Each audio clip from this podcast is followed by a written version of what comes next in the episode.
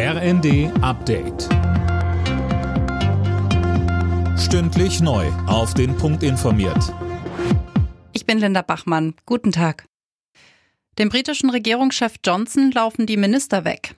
Am Morgen hat auch Familienminister Quinn seinen Rücktritt erklärt. Mehr von Tim Britztrup. Gestern Abend hatten zunächst der Gesundheits- und der Finanzminister hingeworfen, dazu mehrere Staatssekretäre und ein wichtiger juristischer Berater. Und zwar, weil sie extrem unzufrieden mit Johnsons Führungsstil sind.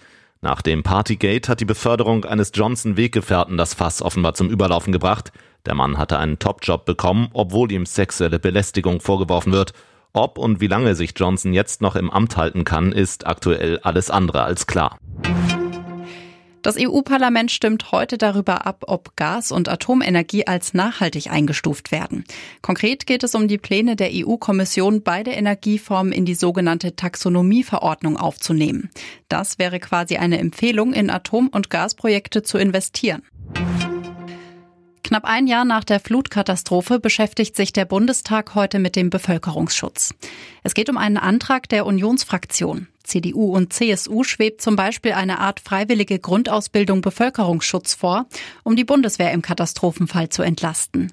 Die CSU-Abgeordnete Lindholz sagte im ersten, Wir brauchen genügend Menschen in Deutschland, die in Notlagen im Einsatz sein können. Wir haben momentan 1,7 Millionen Helferinnen und Helfer in den unterschiedlichsten Organisationen.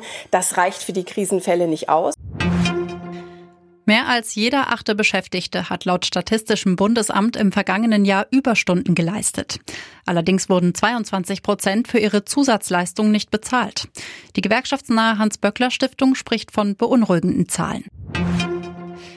In England startet heute die Fußball-EM der Frauen. Zum Auftakt treffen die Gastgeberinnen in Manchester auf Österreich. Übermorgen steigt dann auch die DFB 11 ins Turnier ein und zwar gegen Dänemark. Alle Nachrichten auf rnd.de